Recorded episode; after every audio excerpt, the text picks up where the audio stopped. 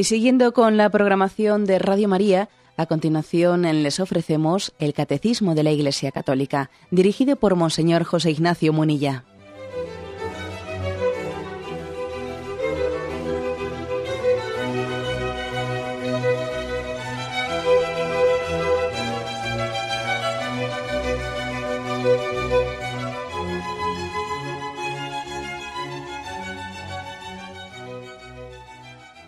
Cordial saludo a todos los oyentes de Radio María. Un día más, con la gracia del Señor, proseguimos el comentario del Catecismo de nuestra Madre, la Iglesia. Habíamos quedado en el punto 127 y con él concluimos el apartado sobre el Nuevo Testamento. Dice así, el Evangelio cuatriforme ocupa en la Iglesia un lugar único. De ello dan testimonio la veneración de lo que lo rodea la liturgia y el atractivo incomparable que ha ejercido en todo tiempo sobre los santos. Aquí hay dos, citas, una de Santa Cesaria la joven y otra de Santa Teresa del Niño Jesús, dos citas sobre, sobre el Evangelio, que luego lo haremos si Dios quiere. ¿eh? Pero aquí mm, se nos habla del Evangelio cuatriforme. Eh, la verdad es que esta expresión, el Evangelio cuatriforme, pues es posible que no, no sea muy, muy familiar.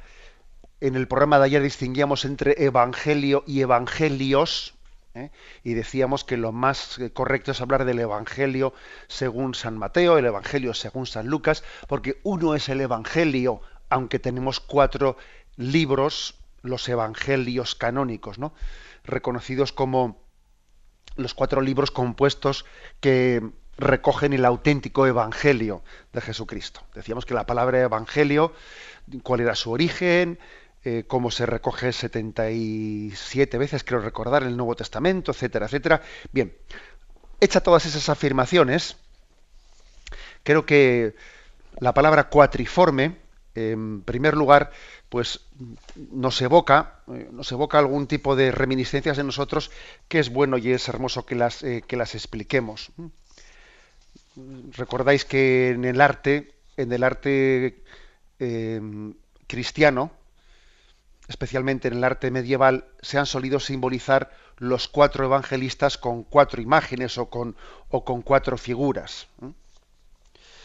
el Evangelio de San Mateo ha sido simbolizado con la imagen de un ángel o un hombre con alas. ¿eh? El Evangelio de San Marcos ha sido simbolizado con la imagen de un león. San Lucas con la imagen de un buey o un toro o un novillo. Y San Juan con la imagen de, un águila. Bueno, esto es una, algo muy común en el, en el, arte, en el arte medieval eh, y quienes son, son amantes del arte, del arte románico, sin duda alguna, esto, lo, esto se le suele llamar el tetramorfos el tetramorfos, esas cuatro imágenes con las que cada una se simboliza uno de los cuatro evangelios, tiene una gran fuerza en el arte de la Edad Media. El arte románico pues representó siempre la visión de la divinidad en formas iconográficas. Y entre las más destacadas, por su importancia, estaba pues eh, aquellas que destacaban la majestad de Dios, la majestad del Señor. Majestas Domini, el Pantocrátor también, ¿eh? es decir, la, imagen de la divinidad de Jesucristo, su soberanía. Es muy propio, digamos, de ese, subrayado es muy propio del medievo. ¿eh? Es la imagen de Cristo Rey, la soberanía de Jesucristo. Y en ese contexto, esa majestas domini, esa majestad del Señor, muchas veces iba acompañada de su corte celestial, de los cuatro evangelistas y los veinticuatro ancianos, que son como su manto y su corona. Y el tetramorfos, que la palabra tetramorfos es de origen griego, tetra es cuatro, y morfos forma, o sea, de cuatro formas, el tetramorfos, son las figuras de los cuatro evangelistas que rodean el trono de Dios. Es la expresión evangélica que es alegórica, que es mística, que es simbólica y que mm, relatada por distintos libros eh, de género apocalíptico, que ahora, haremos mención a ellos, ¿no? Aparece la figura de Jesucristo y las cuatro figuras de los evangelistas. Suelen, suelen eh, acompañar esta imagen como, como si fuesen estos cuatro notarios, como si cuatro, esas cuatro imágenes del, del hombre alado, del león, el buey y el águila fuesen como notarios, notarios neotestamentarios, notarios del Nuevo Testamento, ¿no? notarios de la palabra de Dios. Por eso suelen portar un, un libro. Un libro, bueno, pues suele ser así. Por ejemplo, el Pórtico de la Gloria, el Pórtico de la Gloria de Santiago de Compostela, que es la mejor representación de las descripciones apocalípticas en la historia medieval. Bueno, hay muchos lugares también, por ejemplo, en, en las iglesias de Sangüesa, de Carrión de los, de los Condes, eh, existe, eh, por ejemplo, en Moarbes de Ojeda, en Palencia. Eh, verdaderamente el románico es maravilloso a la hora de describir esa majestad de Jesucristo y esos cuatro evangelistas que son como notarios, que toman nota ¿no? de, esa, de ese culmen de, la revelación que se expresa en, en Jesucristo.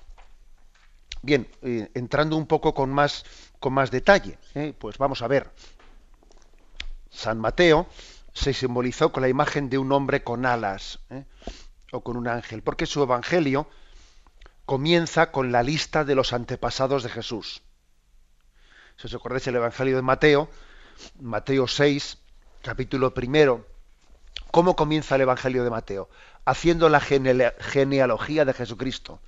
Uno se acerca al evangelio de Mateo y así empieza. ¿eh? Libro del origen de Jesucristo, hijo de David, hijo de Abraham. Abraham engendró a Isaac, Isaac engendró a Jacob, etcétera, etcétera, etcétera. O sea, comienza San Mateo con la genealogía de Jesucristo.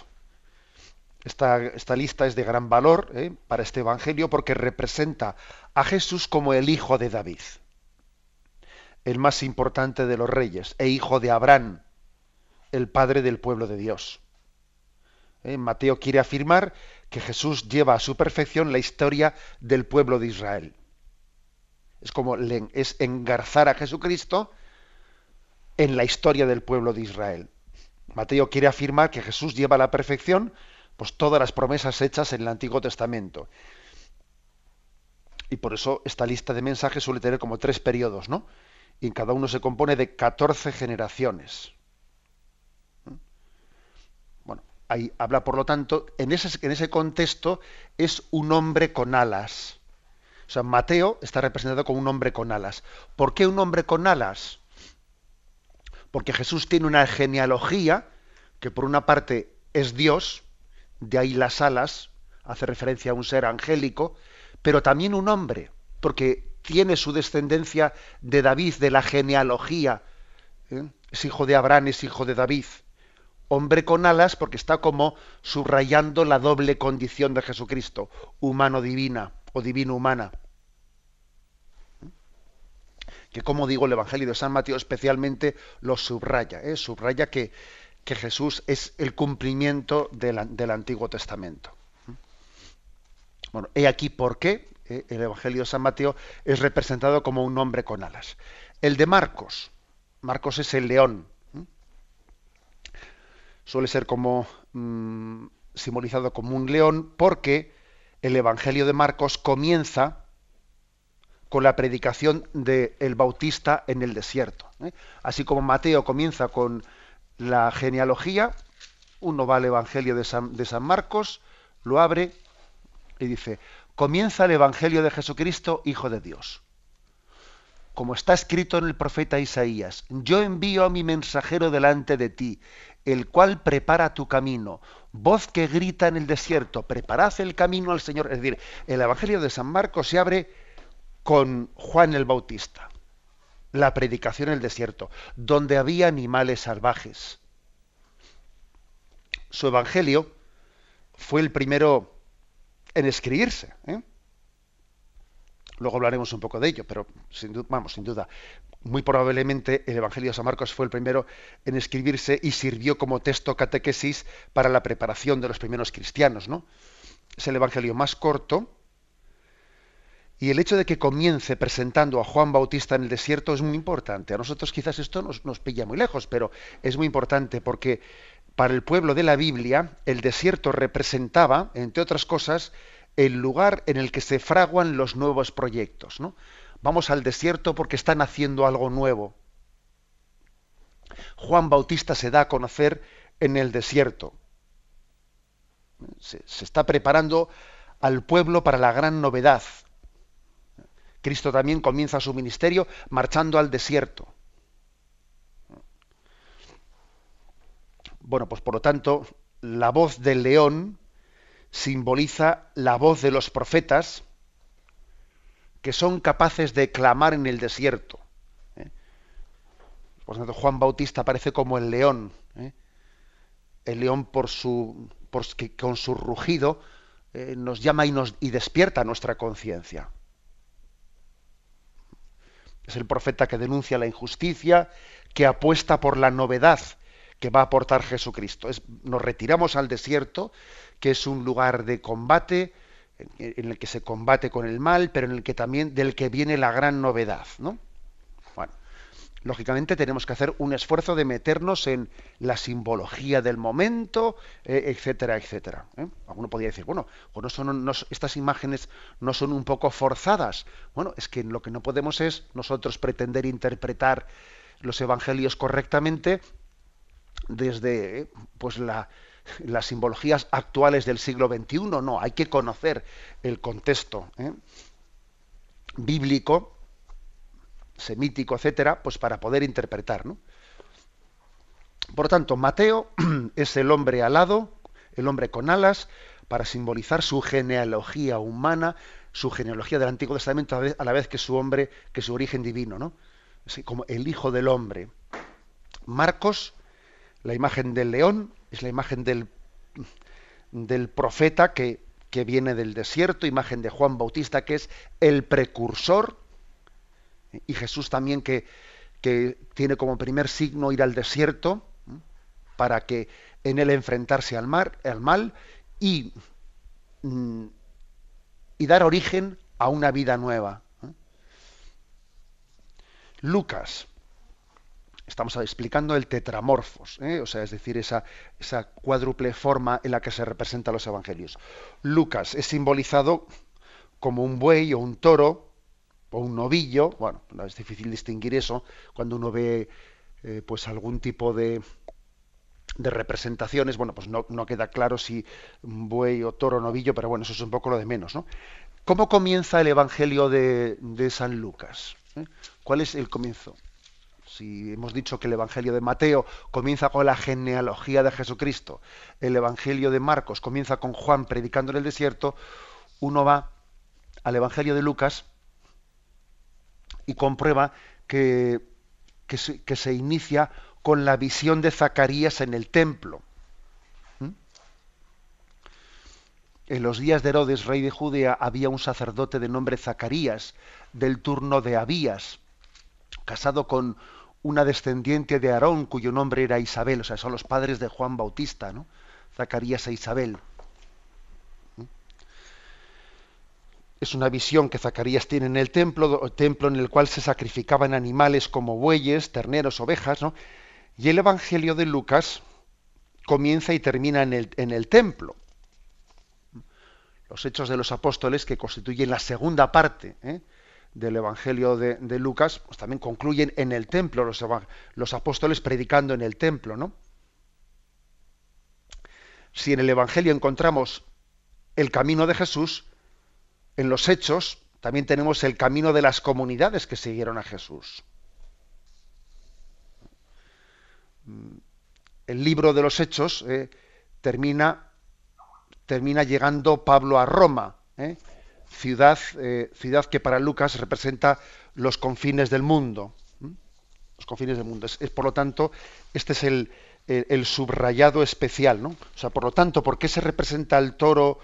el toro o el buey y el novillo, porque en el templo de Jerusalén se sacrificaban animales, ¿no? El sacrificio superior era el del ternero o el del novillo, el del toro. Era expresión del sacrificio en el templo de Jerusalén. Nosotros sabemos que el sacrificio de los sacrificios, el que verdaderamente tuvo capacidad expiatoria y purificatoria, no fue el sacrificio de los animales, sino fue el sacrificio de Jesucristo. A nosotros no nos purifica, no nos santifica, no nos redime la sangre de los animales, sino la sangre redentora de Jesucristo. Pero la sangre de los animales del Antiguo Testamento, esa que era sacrificada en el templo de Jerusalén, prefiguraba, era una evocación de la sangre redentora de Jesucristo. Pues bien, el Evangelio de Lucas, que como digo, se abre con el episodio de, de, Zacarías, el sacerdote del templo, tiene como imagen, bueno, pues el toro, el novillo, animal que se sacrificaba ¿eh? en el templo.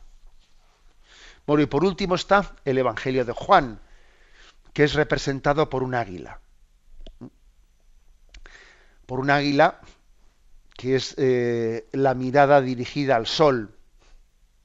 El águila sabéis que es pues, el ave que vuela eh, más alto en, esa imagen nuestra, ¿no? No sé si será así literalmente, pero bueno, así la consideramos. ¿eh? Porque su evangelio, el evangelio de Juan, se abre a la, a la contemplación de Dios es el evangelio más contemplativo, el evangelio, digamos, teológicamente más elevado, que no se limita únicamente a narrar, ¿no? A narrar los hechos, sino a mirar ¿eh? el principio escondido. ¿eh? Por ejemplo, comienza el evangelio de San Juan diciendo: En el principio existía el Verbo, y el Verbo estaba junto a Dios, y el Verbo era Dios. Este estaba en el principio junto a Dios. Por medio de él se hizo todo y sin él no se hizo nada de cuanto se había hecho. En él estaba la vida y la vida era la luz de los hombres y la luz brilla en la tiniebla. de, este tenor, ¿no? Es el Evangelio de San Juan, así de contemplativo, que, eleva su mirada a Dios al misterio oculto. El Evangelio de San Juan sabemos que fue el último en ser escrito. Y una de las características del Jesús ¿eh? que, se muestra en el Evangelio de San Juan, pues es esta, ¿no? Que el, Maestro nos conoce a cada uno de nosotros mejor de lo que nosotros nos conocemos a, ¿eh? nosotros mismos. ¿eh? Dice Natanael, porque, porque te he dicho que te he visto, has creído, antes de que nacieras yo ya te había visto. Dice Juan 1.48. O sea, subraya San Juan que Jesús nos conoce por dentro. O Juan 2.25 dice, Jesús no necesitaba que le informasen de nadie, pues él conocía muy bien el interior del hombre, ¿no?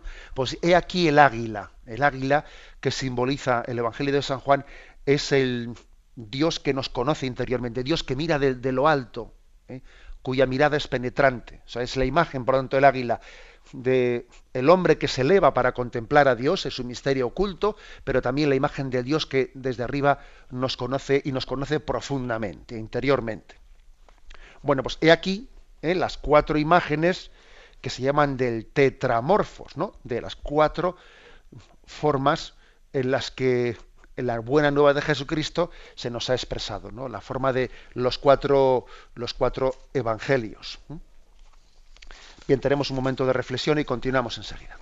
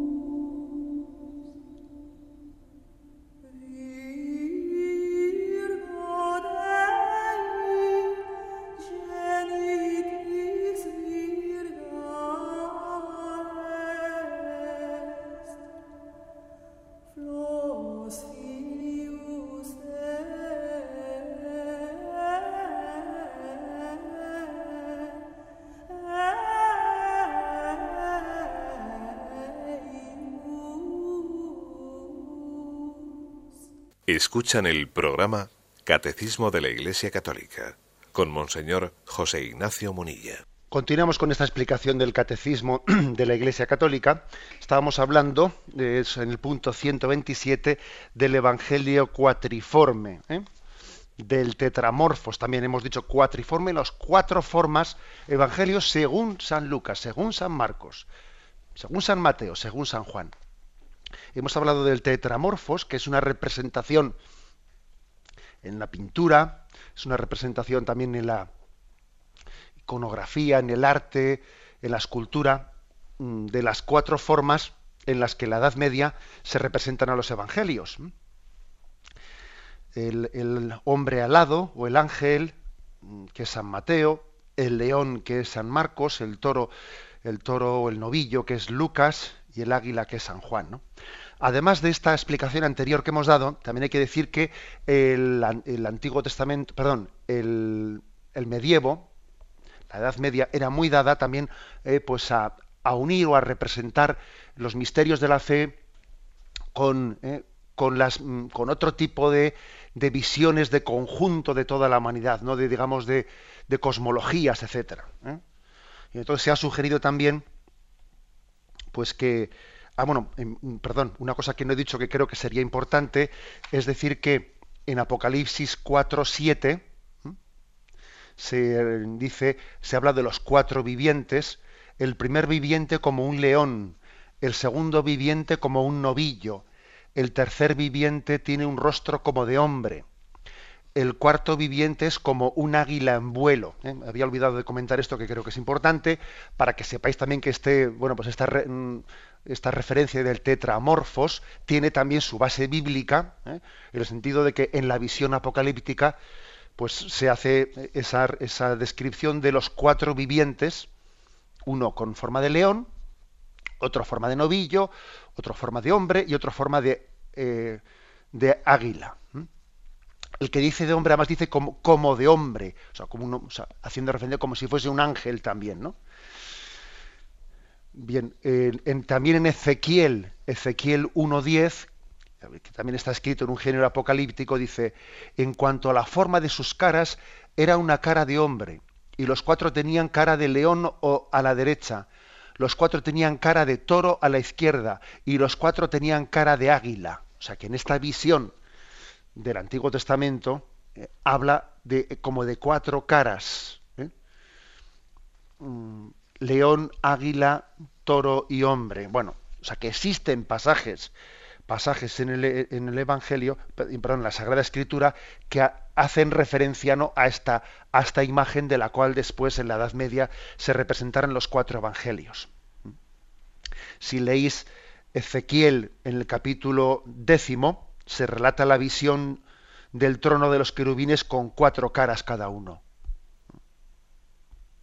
y los padres de la Iglesia recogieron este simbolismo, aunque es verdad que después a la hora de explicarlo, como es una explicación simbólica, no siempre coinciden entre ellos eh, a la hora de aplicar este pasaje de Ezequiel 10, ¿no? ¿Quién, eh, ¿Qué figura se une con cuál? Pero bueno, es importante saber que en, el en Apocalipsis 4.7 se habla de cuatro vivientes, uno como un león, otro como un... El hecho de que diga como un es importante, porque no dice un león, un novillo, un hombre, un águila, no, dice como un, o sea, simboliza a, es, es simbolizado, no, no pretendemos con ese tipo de, imágenes hacer afirmaciones de, una aplicación literalista, no, como un león, como un novillo, como un águila. ¿eh? creo que ese, ese género apocalíptico nos quiere ser fundamentalmente evocador. ¿eh?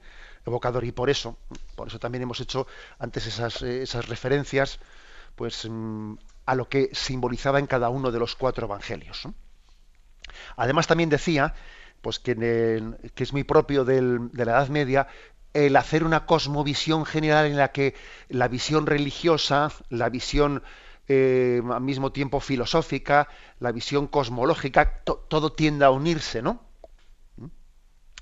Y por eso Mm, por eso sabemos también que esa visión del tetramorfos de, de las cuatro imágenes solía ser también referida a los cuatro elementos básicos. los cuatro elementos básicos que en, eh, pues que en la visión o en la creencia del medieval y también judía se decía que son el fuego, el aire, el agua y la tierra. ¿eh? Estos cuatro elementos básicos en, ese pensamiento, digamos, un poco primitivo, cosmológico, se decía, bueno, son los elementos eh, fundamentales desde los que se ha creado todo lo que hay bajo el firmamento. ¿eh? Es como si fuesen los cuatro componentes. Hoy en día hablamos de química, ¿no? Hablamos del hidrógeno, de, del helio, del. No, pues digamos, en aquel tiempo, de una manera primitiva, se decía cuatro elementos hay principales, ¿no? Que son el fuego, el aire, el agua y la tierra. Y es como si el mundo estuviese compuesto de esos cuatro elementos. Todos los seres existentes en, el mundo, los minerales, las piedras, eh, los animales, ¿no? Todo el resto están compuestos por esas cuatro, ¿no? Todo cuanto existe está formado por esta materia compuesta de cuatro elementos. Fuego, aire, agua y tierra. Bien, pues en el medievo, también cuando se habla de, de mm, el tetramorfos, esos, no únicamente se representan los cuatro evangelios o la revelación de la palabra de Dios, sino que está bien un poco hablar como la descripción de la creación, como que toda la creación está contenida en esos cuatro elementos. Bueno, también algunos santos padres, a la hora de explicarlo, los eh, refieren a los cuatro atributos o cuatro principales cualidades divinas, ¿eh? a saber, amor, justicia, poder y sabiduría, que también son una descripción de las cuatro principales cualidades divinas según la explicación de algunos santos padres. ¿eh? No es que esté aquí recogido en el catecismo en ningún punto en concreto que las cuatro principales cualidades de Dios sean estas, no, es una afirmación de algunos santos padres, ¿no? que también ellos lo han unido con el tetramorfos, los cuatro, los cuatro principales atributos divinos, amor, justicia, poder, sabiduría. Era pues como muy propio del Antiguo Testamento, no, perdón, eh, digo, del, tiempo del medieval, eh, hacer una, una visión general en la que confluía la visión teológica, la visión filosófica, el saber, eh, el saber humano, cosmológico, etcétera, y todo confluye en una representación. Bueno, pues eso es, eso es lo que se llama el, el, tetramorfos. Es, es, hermoso, pues. Incluso, fijaros, eh, hay quien ha sugerido que el propio profeta Ezequiel pudo inspirarse también en la astrología, en la eh, astrología del zodiaco de Babilonia. Puede, puede ser, ¿no? Em, recordemos que cuando este profeta predicaba, el pueblo de Israel estaba desterrado en Mesopotamia, en manos de Nabucodonosor, ¿no? Y entonces, si, si, estuviese esa imagen de los cuatro seres vivientes inspirados en la astrología zodiacal babilónica, bueno, pues el toro sería Tauro, el león sería Leo, el águila sería Escorpio, el hombre al, lado sería Acuario, como que eran las constelaciones, ¿no? Las constelaciones. Bueno, quiere decir que estas imágenes que a nosotros nos pueden pillar, ¿eh? pues nos pueden encontrar lejanos, quieren hacer la afirmación como que en la plenitud de los tiempos, todo lo que había sido una preparación se ha revelado en Jesucristo. Mira, todos los astros, ¿eh? todos los elementos de la tierra, todo ello ¿no? no era sino una evocación de lo que estaba por venir. Y la plenitud de la revelación, se nos da, se nos da en Jesucristo. Nosotros hoy en día tenemos una tendencia al conocimiento muy parcial y fragmentado. ¿eh? Hemos dividido los saberes de una manera pues exagerada, en el sentido que alguien entiende mucho, mucho, mucho de ordenadores y luego es un absoluto ignorante pues en pues yo qué sé, en filosofía, ¿no? Y le preguntas al entendido, al ingeniero informático que le han podido dar el premio Nobel sobre chips de, no sé, ¿no? Cualquier cosa ¿eh?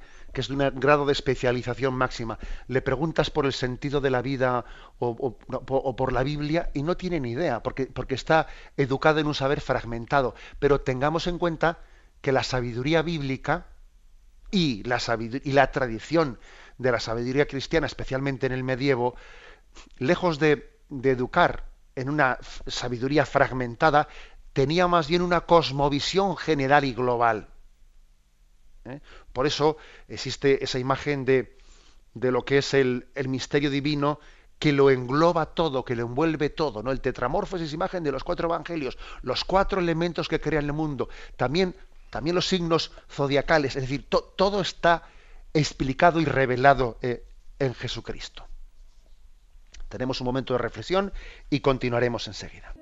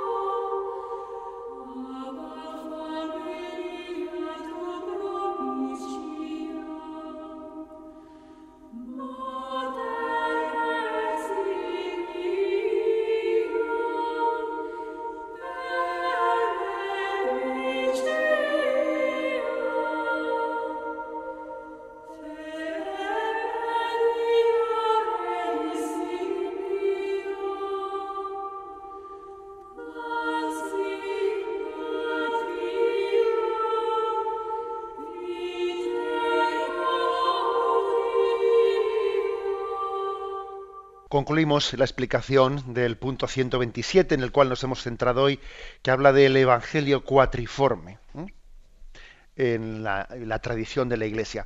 Concluye allí con dos citas, dos citas de dos santos, una muy, dos santas, una muy conocida y otra menos, la, más conocida Santa Teresa del Niño Jesús o Santa Teresita de Lisieux y la otra Santa Cesaria, la joven.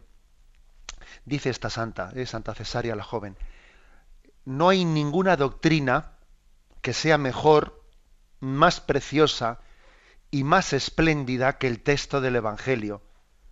Ved y retened lo que nuestro Señor y Maestro Cristo ha enseñado mediante sus palabras y realizado mediante sus obras. Bien, em, verdaderamente es convicción de los santos el que cuando leemos los evangelios estamos ante, ante la plenitud de la revelación de Jesucristo. ¿eh? Fijaros cómo la propia liturgia, el ambón donde, en el texto en el que colocamos la palabra de Dios, generalmente lo suele dejar abierto.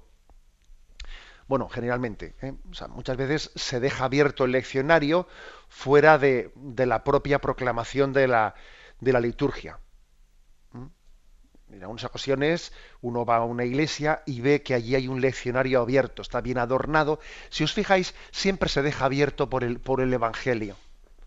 No se suele dejar, cuando un, evangelio eh, se deja abierto y expuesto al pueblo de Dios como parte de la iconografía, etcétera, no se suele dejar abierto por el Antiguo Testamento. Se deja abierto por alguna página cualquiera, ¿eh? pero de, de, los evangelios, porque en ellos está la plenitud de la revelación. Es como decir, ven, mira, mm, el corazón de Dios está abierto.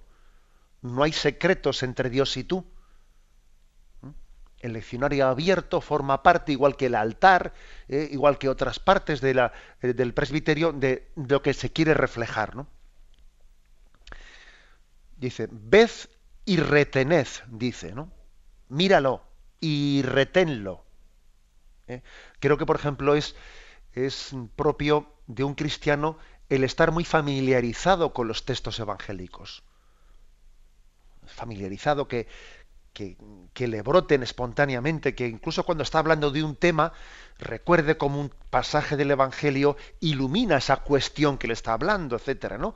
Es decir, se trata no ya de recordar que el Evangelio dice, sino estar empapado del Evangelio de tal manera que desde el Evangelio ilumino mi vida.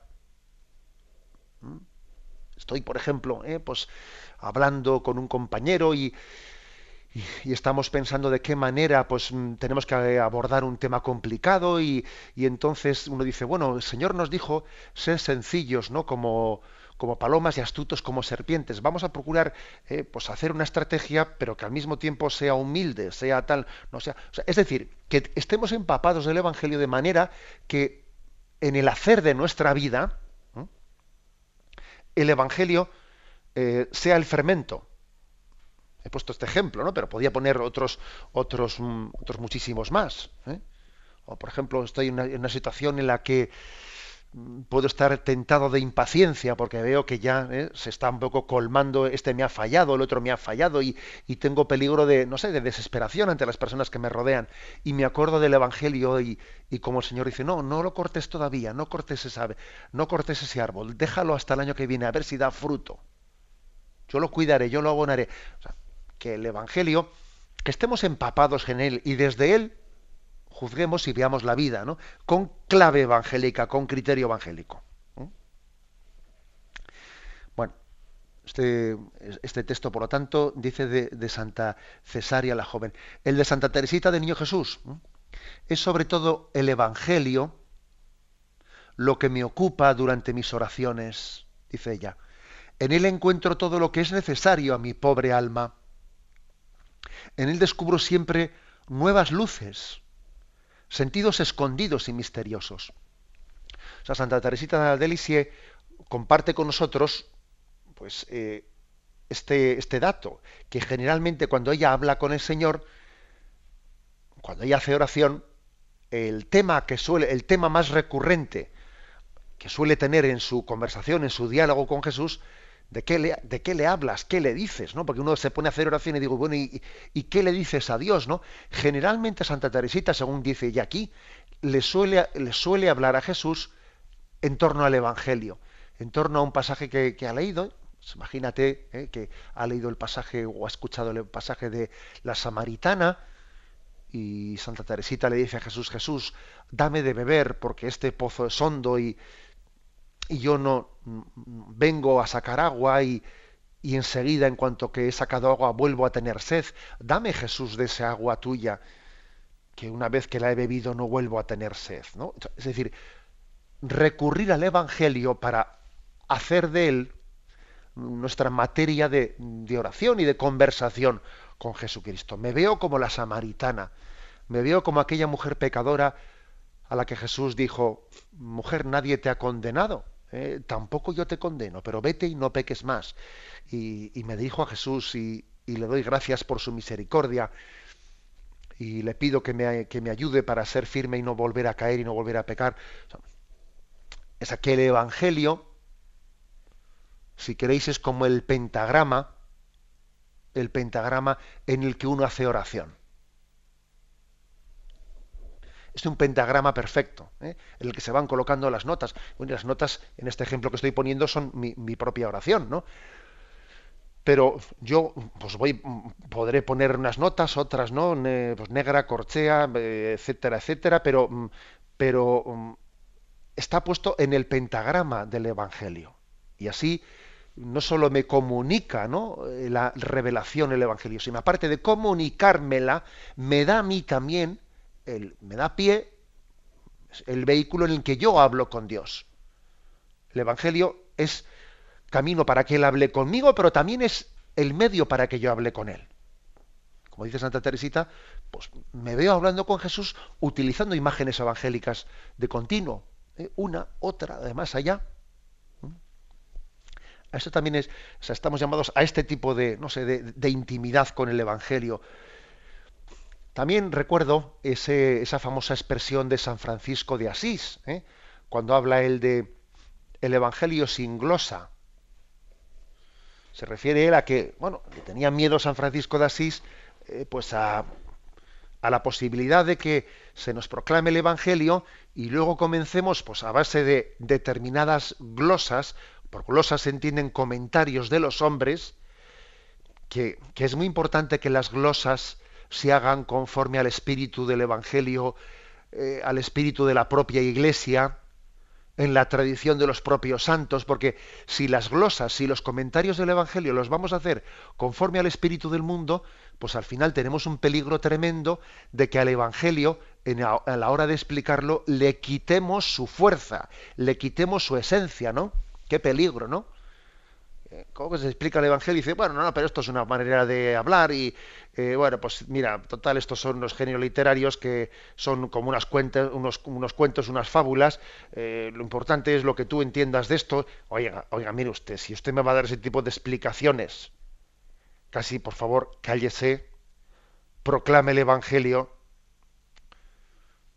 palabra del Señor, gloria a ti, Señor Jesús, bese con unción el Evangelio y, santigüémonos ¿no? con esa bendición que recibimos desde el Evangelio. Y no deformemos el Evangelio, no le agüemos, no, no agüemos el vino. No eches agua al vino ¿eh? que lo estás desvirtuando.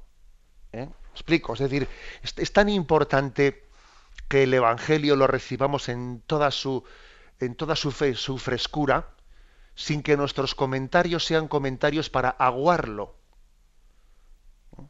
de ahí que San Francisco de Asís dijo esa expresión de eh, que yo quiero el Evangelio sin glosa. Bien, no hay que interpretar eso mm, literalmente en el sentido de que, porque entonces eliminaríamos la predicación de la Iglesia. Pero vamos, yo creo que esa frase de San Francisco de Asís hay que interpretarla como diciendo, vamos a ver, eh, la palabra que nosotros podamos aportar en torno al Evangelio tiene que ser para iluminar desde el Evangelio en nuestra vida, pero no para, ¿eh? como voy a decir yo, descafeinar el Evangelio, quitándole su fuerza, quitándole su llamada a la conversión, eh, domesticando el Evangelio desde las ideologías de quien lo predica. Eh, qué peligro, ¿no? Qué peligro aguar el Evangelio, descafeinarlo, domesticarlo. Por supuesto que tenemos que predicar el Evangelio intentando poner imágenes, pero esa frase de San Francisco de Asís es verdaderamente emblemática, ¿no? Eh, ¿Y qué no diría San Francisco si en vez de hablar en la Edad Media hablase hoy? ¿Eh? Todavía yo creo que diría con más fuerza lo del Evangelio sin glosa. Mire usted, ¿eh?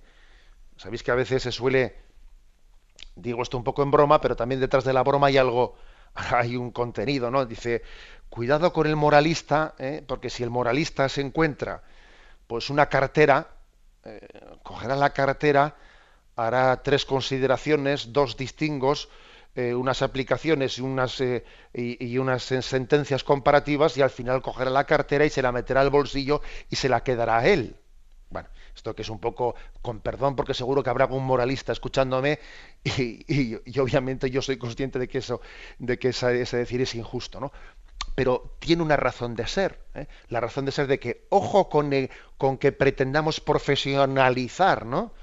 las ciencias sagradas de manera que, nos, que cuando eh, expliquemos el Evangelio nos consideremos con la capacidad de diseccionarlo como quien coge un bisturí, eh, coge parte, cojo esto, dejo otro y le quito la fuerza.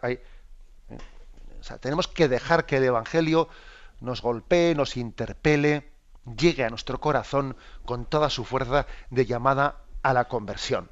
¿Mm?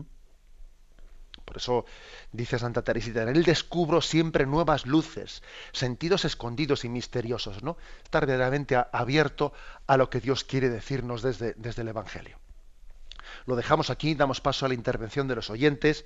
Podéis llamar para formular vuestras preguntas al teléfono 917 107 700. 917 107 700.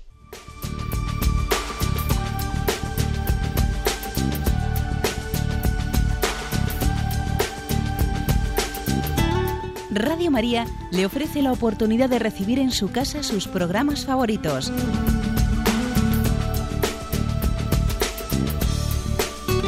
Ahora lo puede hacer a través de nuestra página web www.radiomaria.es o bien llamándonos al 902 500 518.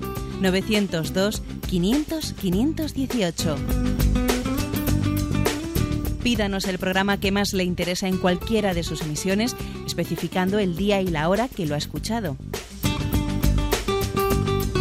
Solo nos tiene que decir si lo quiere en CD de audio o CD o DVD en MP3. Haga su solicitud en el 902 500 518 y en www.radiomaria.es. Radio María, más cerca de usted.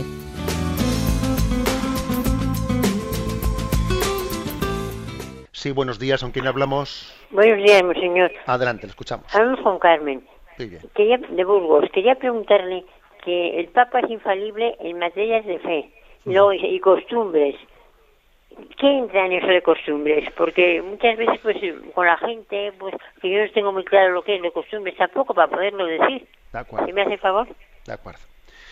Sí, decimos que el Papa es, es, infalible en materia de fe y de costumbres, pero cuando, no siempre, ¿no? Sino cuando habla utilizando toda su autoridad. ¿eh?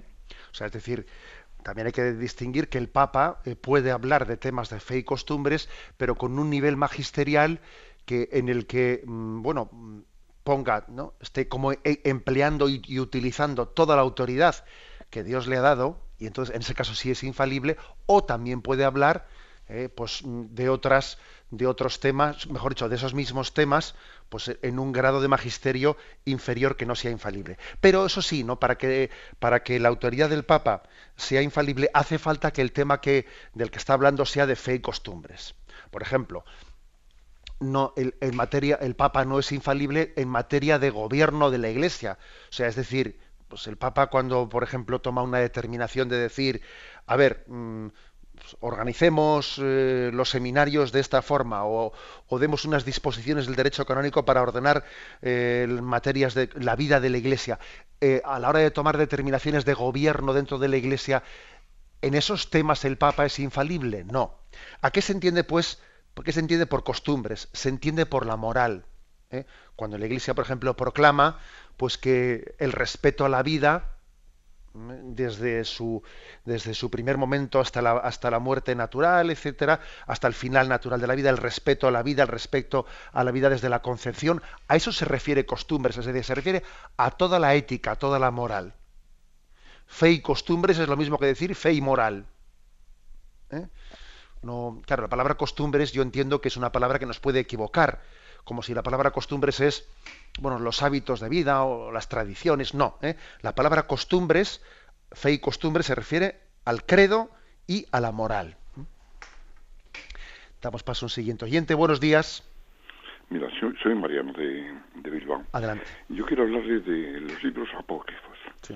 En la Iglesia, eh, me imagino que los teólogos y los biblistas, los que estudian los libros del Antiguo Testamento, que para siempre y por siempre, imagino, tratarán de ahondar en lo que Jesús quiso decirnos a través de los evangelios. Uh -huh.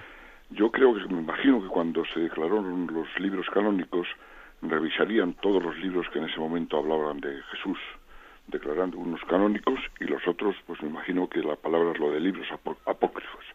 Lo primero que quiero saber es, ¿estos libros apócrifos se sabe si realmente estaban escritos en la época de los apóstoles o fueron posteriores? Lo primero. Uh -huh. Y luego, hoy en día no sé si los ortodoxos utilizan alguna en su evangelio algunos trozos de estos libros. Me parece que los protestantes sí. Yo pregunto ahora también si la Iglesia en una cierta de una de una manera eh, no sé cómo, pero sigue ahondando en estos libros apócrifos por si pueden dar luz o por el contrario están absolutamente negados, es decir que que no tienen ningún valor y en consecuencia no merece la pena digamos que tocarlos. Ya. De acuerdo. Bueno, varias cosas ha preguntado el oyente. Con respecto a los si los ortodoxos o los protestantes consideran algunos eh, evangelios apócrifos o parte de los evangelios apócrifos como palabra de Dios, no. ¿Eh? O sea, es decir, eh, tanto, las, iglesias ortodoxas orientales como los protestantes consideran los evangelios, los cuatro evangelios, como nosotros mismos tenemos como palabra de Dios. En eso no hay diferencia con ellos. Eh, la otra pregunta que ha hecho el oyente, vamos a ver, ¿son, ¿son, escritos en épocas posteriores? Sí. Los evangelios apócrifos están escritos bastante posteriormente a los evangelios eh, digamos, considerados como, eh, como, canónicos o palabra de Dios, por lo menos la gran mayoría. Entre los evangelios apócrifos hay que distinguir, digamos, entre dos, mm, dos mm, digamos, grupos dentro de ellos. Unos evangelios que han sido considerados eh, no canónicos por motivo de que en ellos se ha caído en la tentación de haber mm, querido satisfacer la curiosidad sobre cosas que los evangelios no nos han dicho de Jesucristo, ¿no? Entonces hay evangelios eh, apócrifos que lo que eh, sobre todo describen mucho es la vida oculta de Jesucristo en Nazaret y claro, como de eso los evangelios nos han dicho muy poco, pues existió la tentación de que pues en los siglos posteriores se pretendiese que eh, describir cómo había sido la, la infancia de Jesús que estaba muy oculta, por ejemplo. Y uno lee el Evangelio apócrifo quiero recordar, no sé si es el de Tomás, no estoy muy seguro, en el que dice, pues como el niño Jesús en Nazaret era el líder y que él solía hacer eh, figuras de barro muy bonitas, que cogía con el barro y hacía pájaros, y entonces el niño Jesús soplaba esos pájaros hechos de barro y se ponían a volar. Obviamente son imágenes de, eh, de fábulas populares que como eh, iban un poco eh, imaginando lo que pudo ser la infancia de Jesús y que la Iglesia nunca consideró como palabra de Dios. Eh, suele haber pues una especie de exceso de milagrería eh, y de satisfacción un poco de, nuestra curiosidad popular. Este es un tipo de los evangelios apócrifos. Suelen ser bastante posteriores y suelen tender a hablar un poco de curiosidades. Y el otro grupo de los evangelios apócrifos es más bien de tipo gnóstico, es decir, de tipo herético. Desde los primeros siglos existió, existió la tendencia a la gnosis, que era una primera herejía que mm, le costaba confesar que el verbo de Dios se hubiese encarnado, que hubiese sido, o sea, que la salvación de la carne, había como una especie de tendencia eh, dualista, como si Dios no pudiese tomar, eh, tomar carne humana y entonces pensar que, que la humanidad de Jesucristo no fue que Dios no, fue, no se hizo verdaderamente hombre, sino que es una especie de disfraz humano. Y ese tipo de herejías, de tipo gnóstico, fueron construyendo sus propios evangelios porque les escandalizaba, les escandalizaba, por ejemplo, que eso que los evangelios se hable de que Jesucristo eh, en Gesemaní sudó sangre, mm, que sufrió, lloró, eh, claro, ese tipo, cuando se tiene eh, una especie de pavor a confesar la encarnación de Dios, que Dios se hizo hombre, que sufrió con todas las consecuencias, se tiende a borrar ese tipo de textos ¿eh? desde las herejías gnósticas. Bueno, por lo tanto hay dos tipos de, evangelios apócrifos. Los que más bien caen en la ingenuidad un poco, digamos, curiosa y, y milagrera de la gente, o del pueblo fiel, ¿no? Y los que son de, tipo, mm, digamos, herético. ¿De ellos, de estos evangelios, se puede sacar algo para la investigación de Jesucristo? Bueno, básicamente no pero sí que es verdad que los historiadores también suelen recurrir a veces a alguna cosa concreta que se puede extraer algún dato que viene bien para algún estudio, estudio histórico, etcétera, ¿no? Pero para conocer y tener una relación vital con Jesucristo, pues no. ¿eh? Además tengamos en cuenta que no es que fueron considerados apócrifos llegado un momento en que se tomó una decisión, no, sino que eso poco a poco, en el correr de los siglos, se fue distinguiendo desde el principio que entendíamos por auténticos evangelios y que no. ¿eh? Damos paso a una última llamada. Buenos días. Buenos días, monseñor. Me llamo Adela. Adelante, Adela. Em, le, quería preguntar si cuando se dice que Jesús bajó a los infiernos y entonces abrió el cielo, ¿para qué fue? ¿Para todos, para justos e injustos o solamente para los justos? Esa es una duda que yo tengo. De acuerdo, sí, esa duda es muy correcta.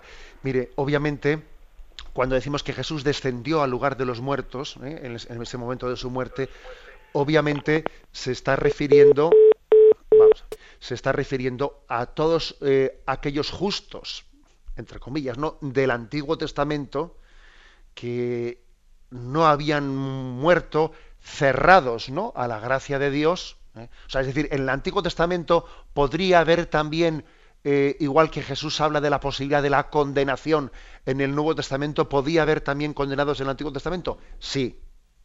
Por lo tanto, cuando Jesús dice que descendió al lugar de los muertos para liberar a todos aquellos del Antiguo Testamento se refiere a aquellos eh, que habían muerto pues no cerrados plenamente a la gracia de Dios, ¿eh? porque obviamente quien hubiese muerto cerrado plenamente a la gracia de Dios estaba como él mismo rechazando la redención de Jesucristo en ese descender al lugar de los muertos. Eh, pero pienso que también es verdaderamente consolador saber que Adán y Eva forman parte de los rescatados a pesar de haber cometido el pecado original. Y la tradición de la Iglesia, especialmente en Oriente, habla de San, San Adán y Santa Eva, O sea que también es, mm, consolador ¿eh? saber que quienes cometieron el pecado original son rescatados por Cristo y son, y son llevados al, eh, al paraíso. ¿eh? Creo que también es todo, para los que somos profundamente pecadores, ¿no? Es todo un consuelo de, redención verle a Jesucristo rescatando a, los padres por los que se introdujo el pecado en la humanidad. Me despido con la bendición de Dios Todopoderoso, Padre, Hijo y Espíritu Santo. Alabado sea Jesucristo.